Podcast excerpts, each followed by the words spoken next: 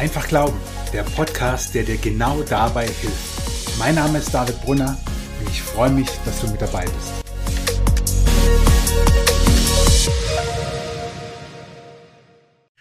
Was zeichnet eine gute Gemeinde aus? Du glaubst wirklich, dass wir am Ende dieser Podcast-Folge eine Antwort darauf haben? Nun, mal schauen. Was ich auf jeden Fall in dieser Folge machen will, ist, dass ich dir ein paar Gedanken mitgebe, was in meinen Augen Anhaltspunkte sind, dass eine Gemeinde gut ist. Mein Podcast heißt einfach Glauben, deswegen mache ich es nicht so kompliziert und auch nicht so detailliert. Ich werde nicht in die Arbeitsbereiche einer Gemeinde reingehen, in die Strukturen einer Gemeinde. Das sind für mich Fragen von Leiterschaft und Führungsverantwortung. Und letzten Endes sind es die Ergebnisse aus dem Nachdenken und aus einem Prozess über die Vision und die Strategie einer Gemeinde. Also die Vision ist ja die Frage oder beantwortet die Frage, warum gibt es uns und was ändern wir hier als Gemeinde? Und die Strategie ist die Antwort auf die Frage, wie machen wir das? Ja? Wie bekommen wir das nun auf die Straße sozusagen? Worum es mir heute geht, ist, dass wir die Bibel anschauen und dass wir geistlich einen Blick einnehmen auf die Gemeinde, auf deine Gemeinde, auf meine Gemeinde, überhaupt auf das Thema Gemeinde, auch wie es neutestamentlich gedacht ist. Und ich gebe dir meine Gedanken mit, von denen ich meine, dass sie wichtig sind im Blick auf die Frage, was zeichnet eine gute Gemeinde aus? Und mit gut meine ich eine Gemeinde, die heute noch Menschen im Glauben an Jesus Christus begleitet, sie zu Jüngern macht. Und da sind wir mittendrin. Ich habe im in der Podcast-Folge Wie wachse ich im Glauben? Das ist die siebte Folge. Falls du sie noch nicht gehört hast, kannst du sie gerne anhören. Habe ich drei Schlagworte zum Thema Gemeinde schon mal genannt und habe gesagt, ich werde sie ausführlicher besprechen und das werde ich in dieser Folge tun. Diese drei Schlagworte sind folgende. Erstens Jesus, zweitens Bibel, drittens Menschen. Und ich habe immer gesagt, oder ich habe gesagt, dass immer diese drei in Anführungszeichen Dinge im Mittelpunkt stehen müssen einer guten Gemeinde. Also Jesus, die Bibel und die Menschen. Aber keine Sorge, beim Thema Menschen, auch wenn es dort einen Schwerpunkt geben wird am Ende dieser Folge oder schon, schon vorher, wirst du sehen, es geht ums göttliche Prinzip, um göttliche Prinzipien rund ums Thema Gemeinde. Also keine Sorge, dass ich mich nur um Menschen drehe. Aber jetzt ein bisschen ausführlicher. Diese drei Schlagworte. Jesus im Mittelpunkt, die Bibel im Mittelpunkt und die Menschen im Mittelpunkt. Nun, vielleicht denkst du auch, äh, Alter, was redet der da? Also ich meine, wir reden hier von der christlichen Kirche, ist doch logisch, dass wir von Jesus reden, von der Bibel und von Menschen, denn Christen sind nach Jesus Christus benannt. Jesus Christus, von ihm wissen wir aus der Bibel und in Gemeinde kommen Menschen vor. Ja, wenn es so einfach wäre dann würde ich jetzt nicht diese Podcast-Folge machen. Lass uns reingehen in diese drei Punkte und ich will dir auch sagen, was ich damit meine. Erstens Jesus. Was zeichnet eine gute Gemeinde aus? Eine gute Gemeinde zeichnet für mich aus, dass Jesus verkündigt wird, wie er seit dem historischen Christentum bekannt wird. Und damit meine ich die ersten Christen. Die erste, zweite, dritte und, und, und Generation von Christen. Jesus ist gekreuzigt, er ist gestorben, er ist begraben und er ist auferstanden. Es gibt heute so viele Ausgaben von Jesus. Es gibt den therapeutischen Jesus, der dich erstmal fragt, was macht das alles mit dir hier? Es gibt den sozialen Jesus, der nur die Armen und Benachteiligten im Blick hat. Es gibt den wohlhabenden Jesus, der dir Gesundheit und Wohlstand verspricht, wenn du nur richtig glaubst. Es gibt den symbolischen Jesus, von dem es nicht relevant ist, ob er wirklich gelebt hat. Seine Worte und Taten aber sind symbolträchtig. Es gibt den revolutionären Jesus, der sich vehement gegen Ungerechtigkeit in der Gesellschaft auflehnt. Es gibt so viele Ausgaben von Jesus, die Land auf, Land ab in Gemeinden begegnen. Und falls du es noch nicht weißt, ich bin von Beruf Pfarrer und ich weiß, wovon ich rede. Denn ich kenne einige Gemeinden, ich kenne Pfarrerinnen, Pfarrer, Pastoren und, und, und und weiß, wovon ich rede, wie Jesus verkündigt wird. Eine gute Gemeinde zeichnet aus, dass nicht der therapeutische, der soziale, der wohlhabende, der symbolische, der revolutionäre Jesus gepredigt wird, sondern der biblische. Ganz einfach. Der biblische Jesus, ist der Sohn Gottes. Damit haben schon die ersten Menschen Probleme. Nein, ich muss genauer sagen, die ersten Theologen. Es gibt Theologen, die sagen, Jesus ist nicht der Sohn Gottes, sondern er ist ein eben guter Lehrer, er ist der Revolutionär, er ist der, der symbolisch für etwas steht. Nein, Jesus ist biblisch betrachtet der Sohn Gottes. Und er ist der verheißene Messias. Das jüdische Volk wartet, und das lesen wir im Alten Testament an vielen Stellen, auf den Messias, auf den Messias, der das Volk erlösen wird. Und Jesus ist dieser verheißene Messias und er schafft damit auch eine Kontinuität zwischen Altem Testament und Neuem Testament. Das Alte ist nicht irgendwie einfach nur alt und weg und vorbei, sondern dadurch, dass Jesus der verheißene Messias ist, dadurch schafft er eine Kontinuität zwischen Altem und Neuem Testament. Und es gibt im Alten Testament unzählig viele Verheißungen und Prophezeiungen, die auf Jesus hindeuten. Wenn es dich näher interessiert, schreib mir gerne. Ich kann dir ganz schnell ein paar Infos dazu geben. Das würde jetzt den Rahmen wirklich sprengen, weil es immens ist, wie sehr Jesus im Alten Testament vorkommt. Jesus ist der Sohn Gottes, er ist der verheißene Messias, er ist gestorben und auferstanden und er ist nicht einfach nur gestorben für seine Ideen, sondern eine gute Gemeinde zeichnet aus, dass Jesus verkündigt wird als der, der für die Schuld des einzelnen Menschen gestorben ist, damit der Mensch gerecht vor Gott ist. In Römer 3, Vers 23 bis 25 steht folgendes. Alle Menschen haben gesündigt und das Leben in der Herrlichkeit Gottes verloren. Doch Gott erklärt uns aus Gnade für gerecht. Es ist sein Geschenk an uns durch Jesus Christus, der uns von unserer Schuld befreit hat. Denn Gott sandte Jesus, damit er die Strafe für unsere Sünden auf sich nimmt und unsere Schuld gesühnt wird. Wir sind gerecht vor Gott, wenn wir glauben, dass Jesus sein Blut für uns vergossen und sein Leben für uns geopfert hat. Ich frage dich einfach mal ganz direkt, wird das in deiner Gemeinde, in der du bist, gepredigt? Wird dort gepredigt, dass Jesus gekommen ist, diese, diese frohe Botschaft, dass Jesus gekommen ist, um stellvertretend für dich für mich, für die Menschen zu sterben, um die Schuld zu sühnen.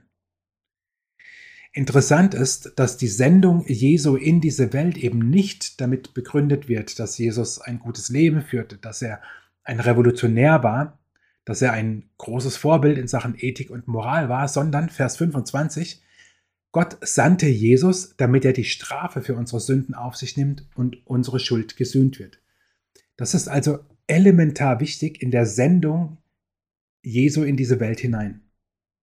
Schon von Beginn an, schon als er als Baby, an Weihnachten feiern wir es, in diese Welt kam, war klar, er kommt, um zu sterben. Das ist schon abgefahren und crazy. Und nochmal die Frage an dich, wird es in deiner Gemeinde gepredigt, dass du Jesus brauchst als derjenige, der für dich gestorben ist, damit deine Schuld, deine, deine Sünde vor Gott vergeben wird. Sünde nicht als diese eine Tat, ich sage immer, auch wenn es ein inzwischen abgedroschenes Beispiel ist, dieses Stück Torte zu viel, das ist nicht mit Sünde gemeint, sondern Hamatia aus dem Griechischen, was dem Wort Sünde oft zugrunde liegt im Neuen Testament, meint eine Zielverfehlung. Es meint, dass wir nicht das Leben leben, das wir leben sollten, wie Gott es sich gedacht hat. Und um das wieder herzustellen und um uns vor Gott gerecht zu machen, ist Jesus in diese Welt gekommen. Also, von diesen drei großen Begriffen, Jesus, Bibel und Menschen, Zusammenfassend, Jesus, wie wird er in der Gemeinde verkündigt? In einer guten Gemeinde oder eine gute Gemeinde zeichnet sich aus, dass Jesus verkündigt wird als der Sohn Gottes, als der verheißene Messias, als der, der gestorben und auferstanden ist und der stellvertretend für dich und für mich, für die Menschen gestorben ist und somit Schuld sühnt. Der zweite große Begriff, die Bibel.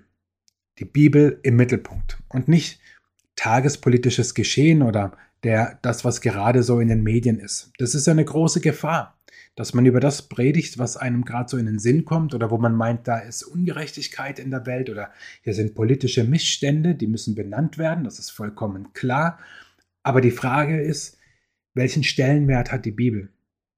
Eine gute Gemeinde zeichnet aus, dass Predigten beziehungsweise, und das ist ganz wichtig, Verkündigung im Allgemeinen, das geschieht ja nicht nur in der Predigt, sondern zum Beispiel auch in Kleingruppen oder in anderen Angeboten in der Gemeinde bis hin zum Kinder- und Jugendbereich, dass Verkündigung immer fest auf dem Boden der Bibel stattfindet. In Hebräer 4, Vers 12 steht, das Wort Gottes ist lebendig, es ist eine wirkende Macht.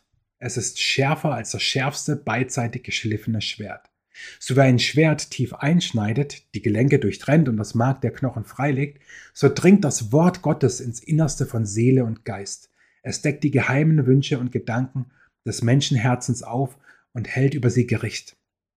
Ich mag das Wort total, vor allem, weil da steht, so dringt das Wort Gottes ins Innerste von Seele und Geist. Und das zeichnet eine gute Gemeinde aus, dass die Verkündigung so biblisch ist, dass biblischen Worte, die biblischen Wahrheiten, die Offenbarung Gottes tief in das Innerste von Seele und Geist der Menschen dringen. Und das macht sich sehr oft ganz einfach bemerkbar, indem Menschen sagen, das, was ich in der Predigt gehört habe oder in der Verkündigung in einer Kleingruppe oder im Gespräch in einer Kleingruppe oder in der Bibelarbeit oder, oder, oder irgendwo, wo die Bibel als Grundlage da war für Verkündigung, dass Menschen sagen, das hat mein Leben verändert und zwar zum Positiven. Im besten Fall natürlich, logisch, ja. Also immer dort, wo Menschen das selber auch erkennen, da kannst du, ich würde sagen, fast sicher sein, dass es das Wort Gottes ist, wenn es die Menschen näher zu Gott bringt und im Glauben wachsen lässt. Und die Bibel ernst nehmen heißt auch, dass wir sie mit einer Hermeneutik der Demut lesen. Hermeneutik heißt, das ist so ein theologischer Begriff wieder, Hermeneutik heißt, wie verstehe ich die Bibel? Also wie lese ich die Bibel? Lese ich sie einfach als ein geschichtliches Werk oder lese ich sie als eine Sammlung von unterschiedlichen Textgattungen, die da drin sind, die ja auch in der Tat dort drin sind, von Liedern, Gedichten, ähm, Ermahnungen, Prosa, da ist ja alles drin. Wie lese ich die Bibel? Und jetzt denkst du vielleicht auch, naja, in den meisten Kirchen wird doch aus der Bibel gepredigt ja, sogar die Landeskirche, in der ich ja Pfarrer bin, hat eine sogenannte Perikopenordnung, wo für jeden Sonntag im Kirchenjahr ein Abschnitt aus der Bibel festgelegt ist. Das stimmt. Und das ist die eine Seite. Die andere Seite ist, glaubt der Prediger, der Pfarrer, die Pastorin, wie auch immer, nenn's wie du möchtest, dass das, was in der Bibel steht, offenbartes Gotteswort ist. Oder das habe ich im Studium gelernt, die sogenannte historisch-kritische Methode, geht man als Mensch an diesen Text heran und sagt, jetzt gucken wir mal, was davon heute noch Bestand hat und geht mit rein menschlich rationalen Überlegungen und Tools und wissenschaftlichen Methoden an die Auslegung eines Textes. Das ist für mich keine Hermeneutik der Demut, weil in dem Moment stelle ich mich über den Bibeltext. In dem Moment bestimme ich, was heute noch gültig sein darf und was nicht. Und das ist leider sehr oft der Fall.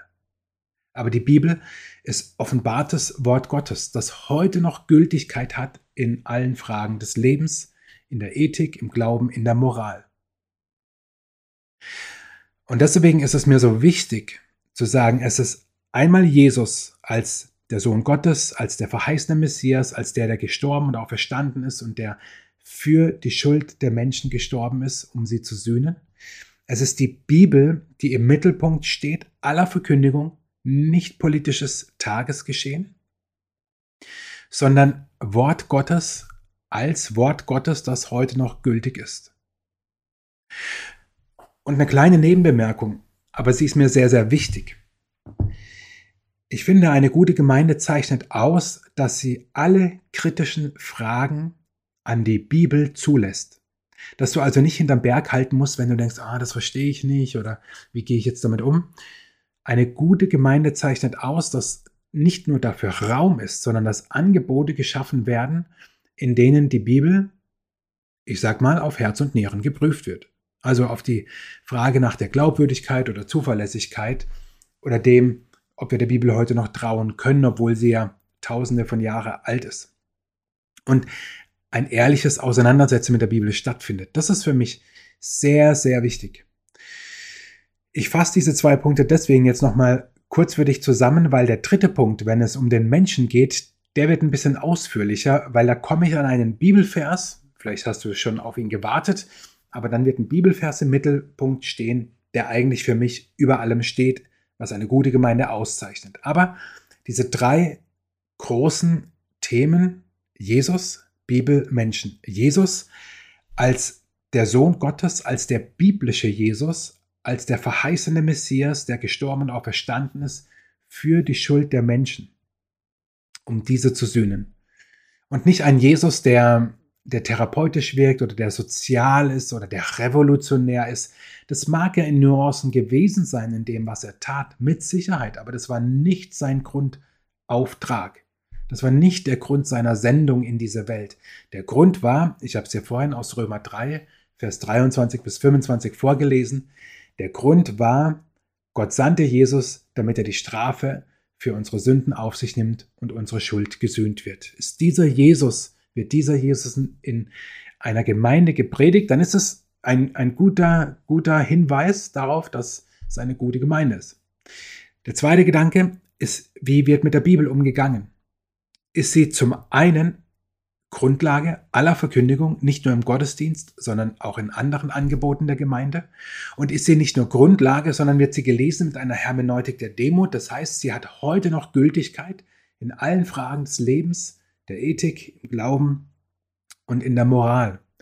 Und wird die Bibel auch kritisch hinterfragt, nicht, nicht um sie zu widerlegen, sondern um den eigenen Fragen auf den Grund zu gehen. Also auf gut Deutsch dürfen Fragen geäußert werden und werden Fragen bearbeitet. Ich sage bewusst nicht beantwortet, weil manche Fragen lassen sich vielleicht nicht beantworten.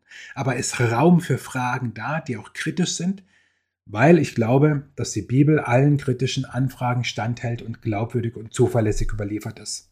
Also, was zeichnet eine gute Gemeinde aus? Du hast jetzt von mir gehört, wie Jesus in dieser Gemeinde verkündigt werden soll.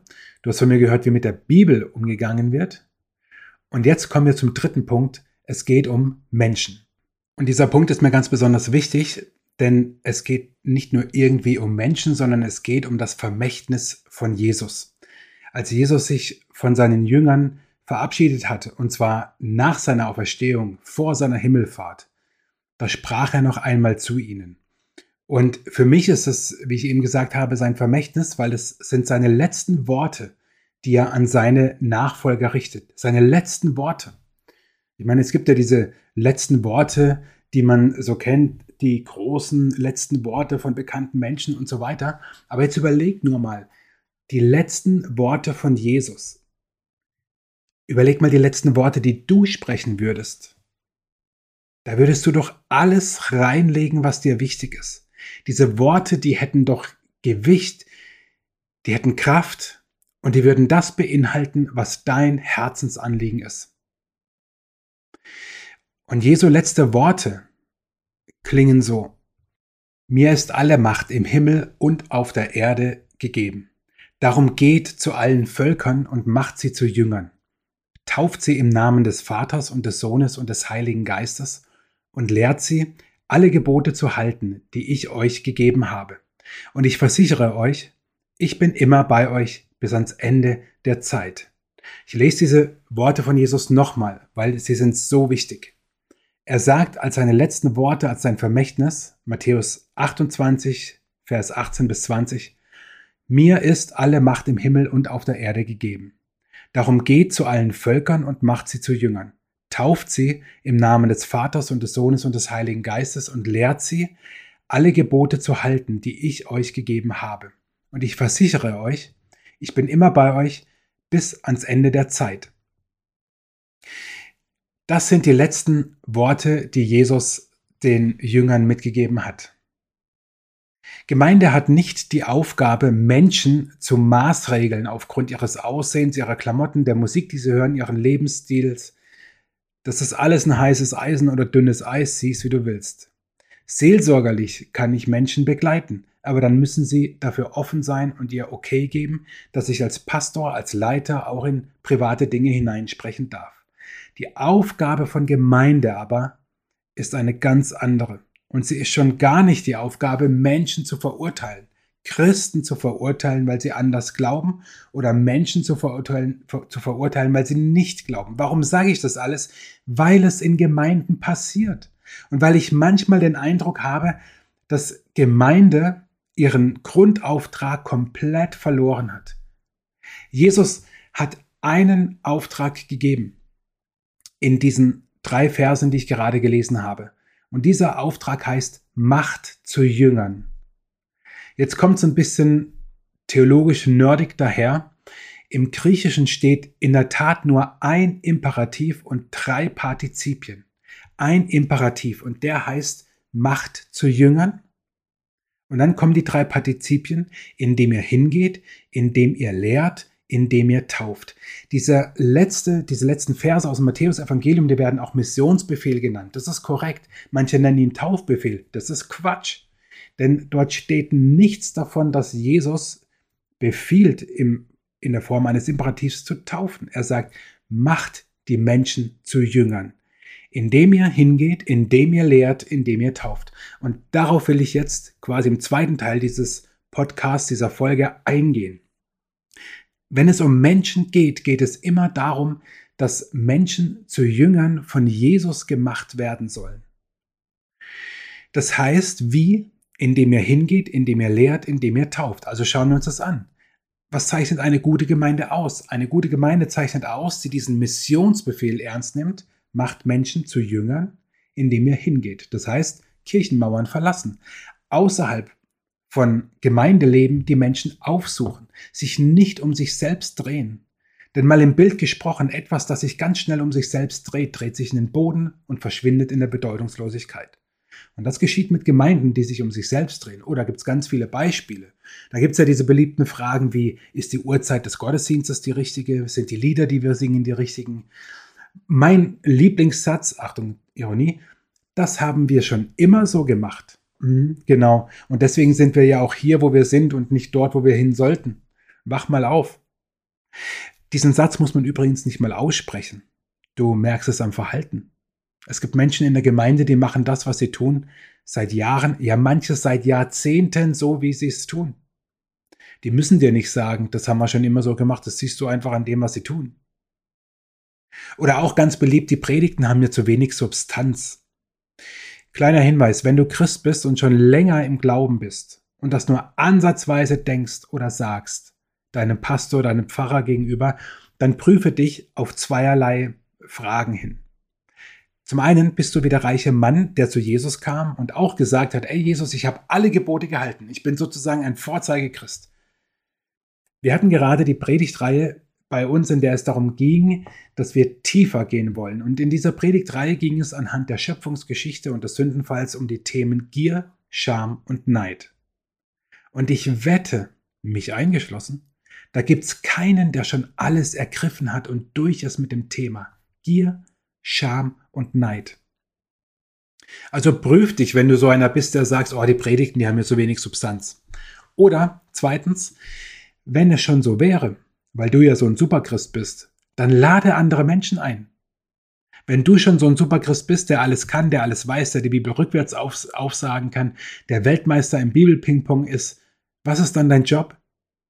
Über schlechte, vermeintlich schlechte Predigten zu lästern, über zu wenig Kleingruppen, über zu wenig Angebote in diesem und jenem Bereich? Nein.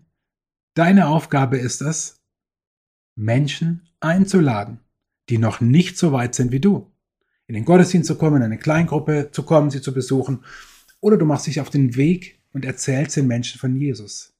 Eins aber ist ganz sicher nicht dein Auftrag. Zu motzen. Auch wenn du Deutscher bist. Und der Deutsche das sehr gerne mag. Und glaub mir, ich sage das nicht, weil ich Pfarrer bin.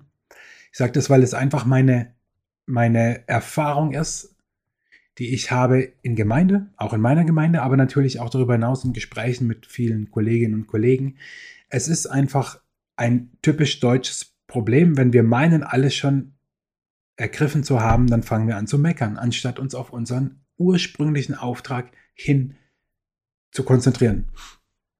Und Jesus sagt, macht Menschen zu Jüngern. Also ruft Menschen nicht nur in die Nachfolge und sagt ihnen, glaub an Jesus, tu Buße, kehr um und bekehre dich zu Jesus, er liebt dich, sondern mach sie zu Jüngern, also bleib bei der Bekehrung nicht stehen, sondern begleite sie darin, dass sie im Glauben wachsen und immer mehr an Reife im Glauben zunehmen. Und das geschieht, indem du hingehst. Das geschieht nämlich auch dort, wo du mitten in deinem Alltag bist, wo du am Arbeitsplatz bist, wo du in der Schule bist, wo du in der Ausbildung bist, wo du im Verein bist, dass du einfach ein Repräsentant, ein Botschafter von Jesus bist. Dazu brauchst du streng genommen die Gemeinde nicht mal. Aber eine gute Gemeinde zeichnet aus, dass sie Angebote schafft, dass Menschen genau das tun können. Und das sage ich übrigens auch mir selber, denn das ist in meiner Gemeinde noch etwas, wo ich mir wünsche, dass wir da noch zulegen und wo ich selber auch noch zulegen muss. Ich sage das auch selbstkritisch, dass wir Raum schaffen in der Gemeinde für, für Angebote, wo wir nicht die Menschen zu uns holen, sondern wo wir zu Menschen gehen, um sie einzuladen zu Jesus. Denn das Problem ist, die Menschen, die noch nicht da sind, haben keine Stimme in der Gemeinde. Ist simpel, aber so wichtig. Die Menschen, die noch nicht da sind, haben keine Stimme in der Gemeinde. Diejenigen, denen die Musik zu laut ist, diejenigen, denen es zu wenig Angebote für Männer gibt, diejenigen, die es doof finden, dass der Konfirmandenunterricht um 15 Uhr und nicht um 17 Uhr ist, die gibt's genug, die findest du wie Sand am Meer. Aber die, die noch nicht dabei sind, die haben keine Stimme. Und eine gute Gemeinde zeichnet aus, dass sie diese Menschen auf dem Schirm hat und hingeht, wo diese Menschen sind. Sowohl persönlich als auch gemeindlich.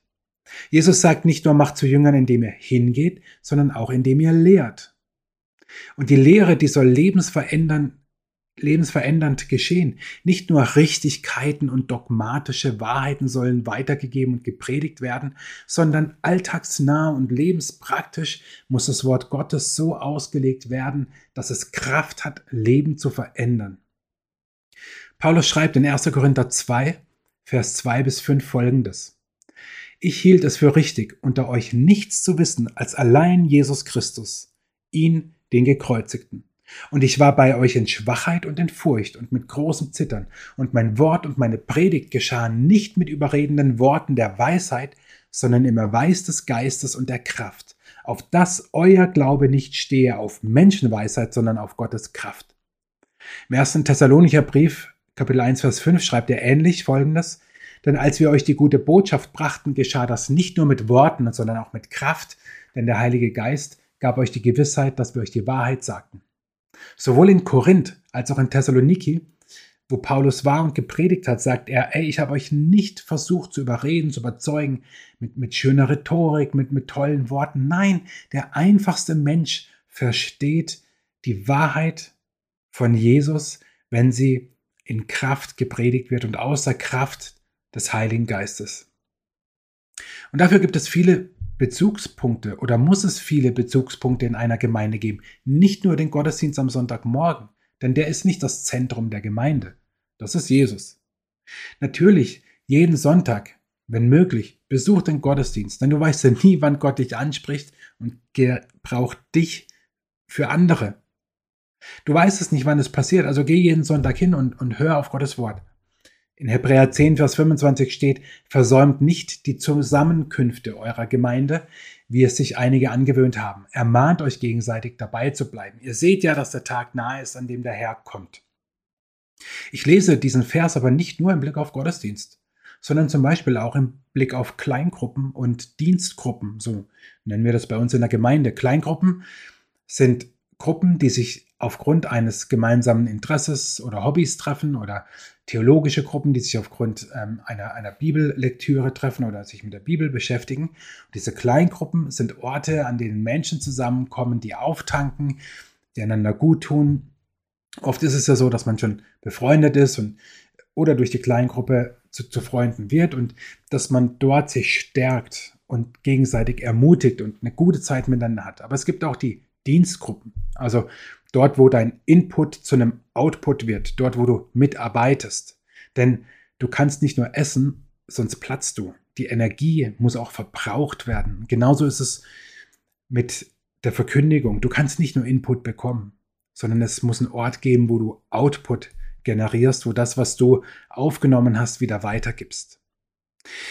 Jesus sagt, macht zu Jüngern, indem ihr hingeht, indem ihr lehrt und das letzte, indem ihr tauft.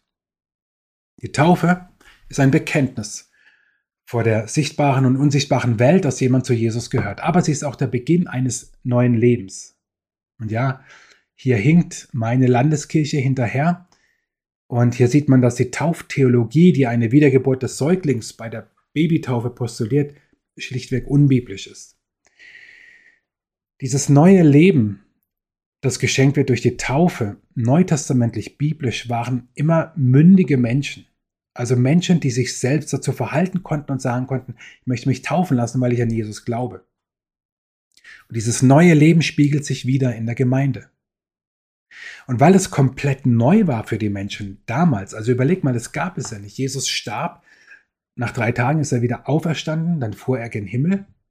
Ja, und dann, dann begann Verkündigung, dann begannen Menschen an Jesus zu glauben, dann formten sich Gruppen an Orten, das nannte man dann Gemeinde, und, und, und dann gab es Taufe und jetzt ein neues Leben. Ja, und jetzt?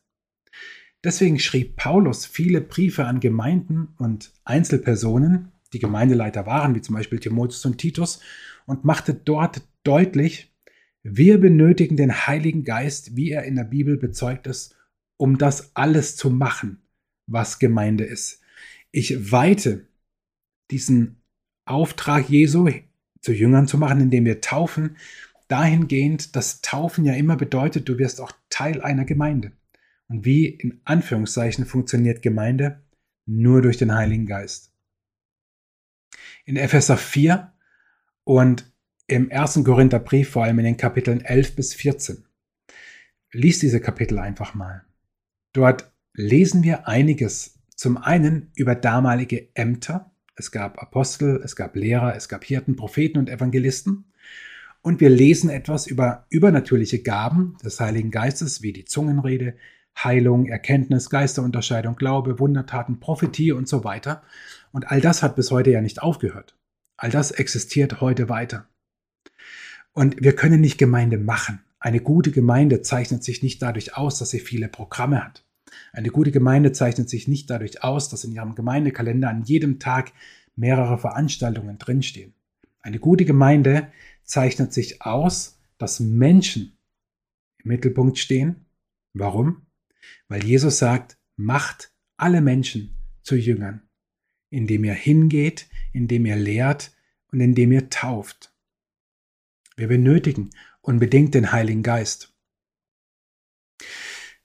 Ich fasse zusammen. Was zeichnet eine gute Gemeinde aus? Eine gute Gemeinde zeichnet aus, dass Jesus im Mittelpunkt ist.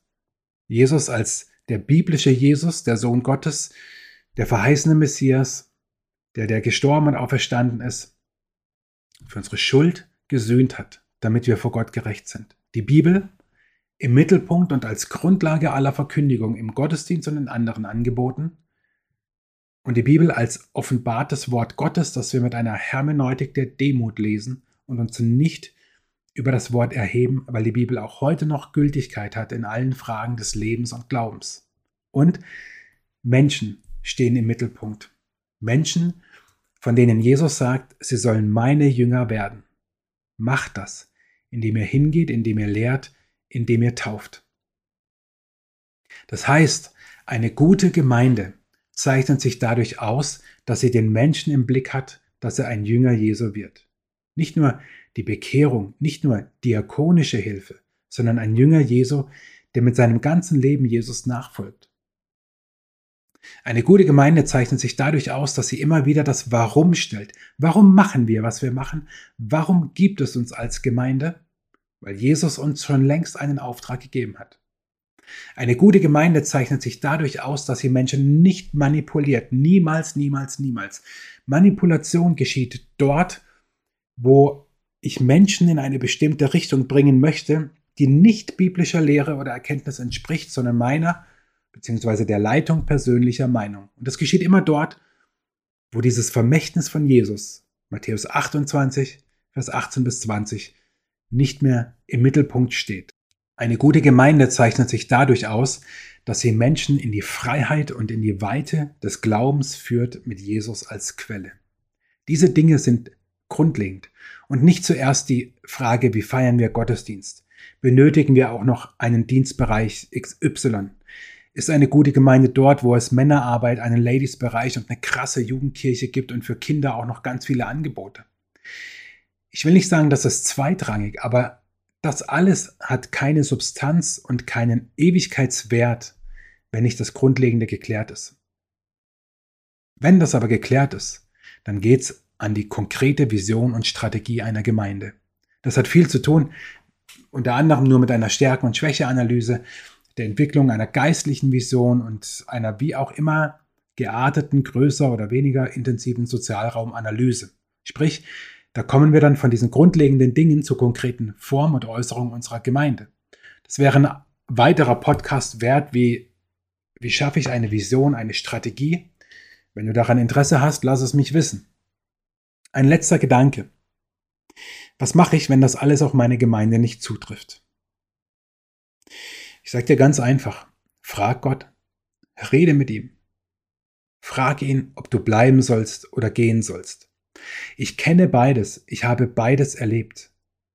Ich kann beides vollkommen nachvollziehen. Ich kenne Menschen, die beides getan haben, die geblieben sind, obwohl sie gesagt haben, das trifft gar nicht auf unsere Gemeinde zu. Und ich kenne Menschen, die gesagt haben, wir gehen, weil es nicht auf meine Gemeinde zutrifft. Und deswegen bekommst du von mir kein Patentrezept, sondern ich sage dir ganz ehrlich, frag Gott. Es ist nicht falsch zu bleiben, wenn Gott es will. Es ist nicht falsch zu gehen, wenn Gott es will. Vor vielen Jahren sagte einmal ein anderer Pfarrer zu mir, dass das Modell von Gemeinde als Familie ausgedient hat.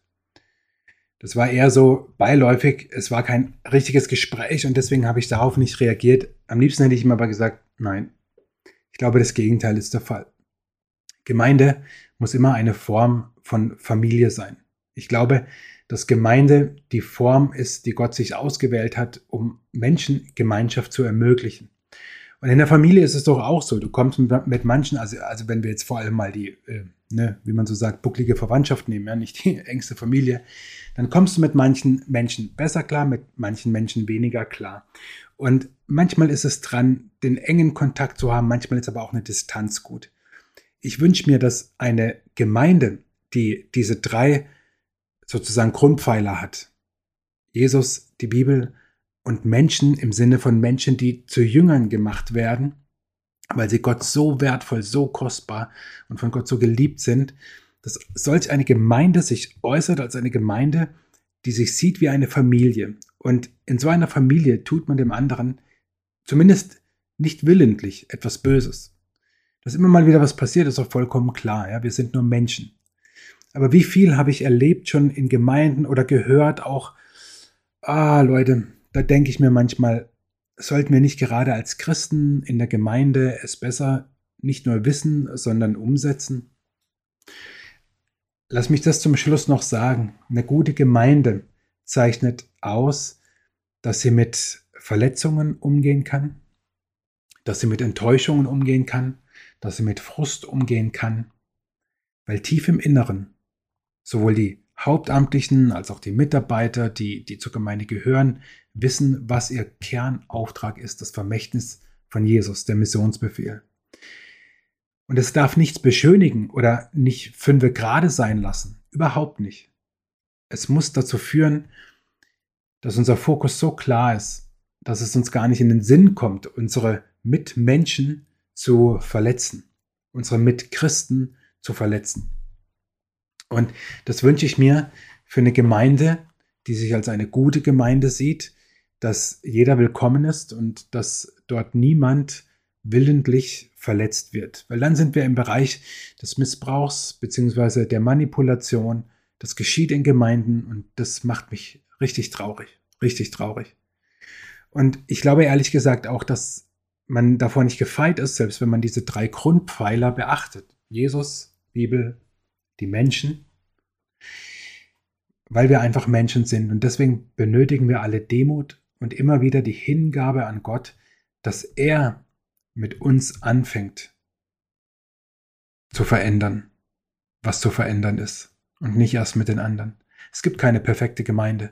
In dem Moment, wo du, in dem Moment, wo ich in dieser Gemeinde bin, ist diese Gemeinde nicht mehr perfekt. Glaub mir. Und deswegen zeichnet eine gute Gemeinde eben auch aus, dass diese Verletzungen und Enttäuschungen bearbeitet werden können. So viel für heute.